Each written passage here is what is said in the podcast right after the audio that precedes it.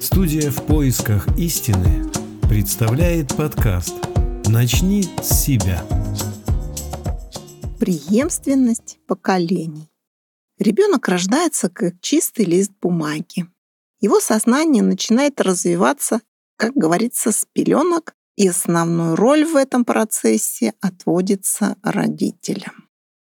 Младенец копирует поведение взрослых, потому что слов он пока не знает, но отлично понимает интонации, чувства и правду.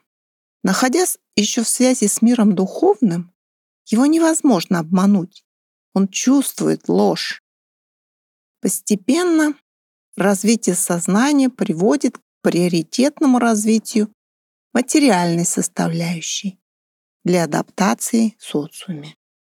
Сейчас мы живем в потребительском обществе.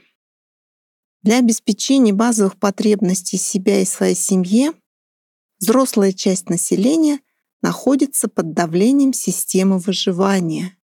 И детки воспринимают этот уклад на уровне подсознания, подражая поведению родителей. Духовным развитием в обществе у нас заниматься не принято, мы не учим доброте и взаимопомощи. Поэтому в садике детки постигают науку выживания. Кто сильнее, тот и прав. Кто хитрее, тот и выиграл. И так далее. То есть проявляют основные взаимоотношения такие же, как и в животном мире. В школе ситуация сохраняется. Родители свою функцию сократили до обеспечения питанием и одеждой, переложили ответственность на учителей. Учителям воспитанием чужих детей заниматься некогда, в результате дети предоставлены сами себе. И какие из них вырастут взрослые, такие же, как и их родители. Получается замкнутый круг потребительского общества. Дети копируют, и, повторяя жизнь своих родителей, передают потом это своим детям. Преемственность поколений, действий.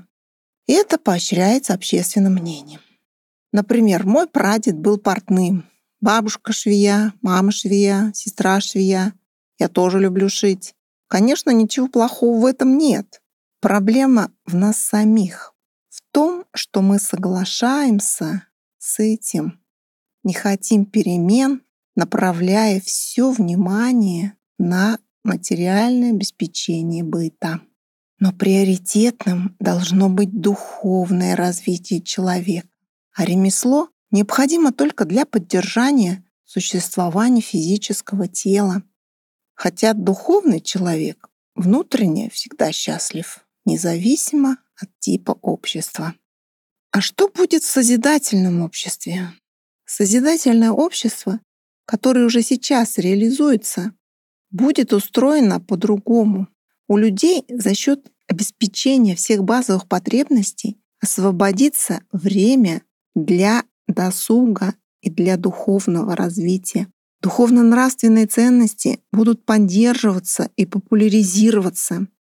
Коренным образом изменится подход к воспитанию детей, как будущих созидателей. А что же сейчас?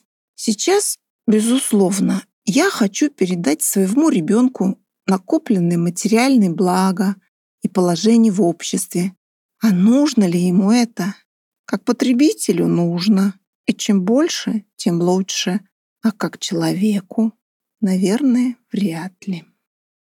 А еще мне хочется поделиться лучшим из того, что у меня есть, присутствием счастья, любовью Божьей, которая не продается и не покупается, а живет внутри меня.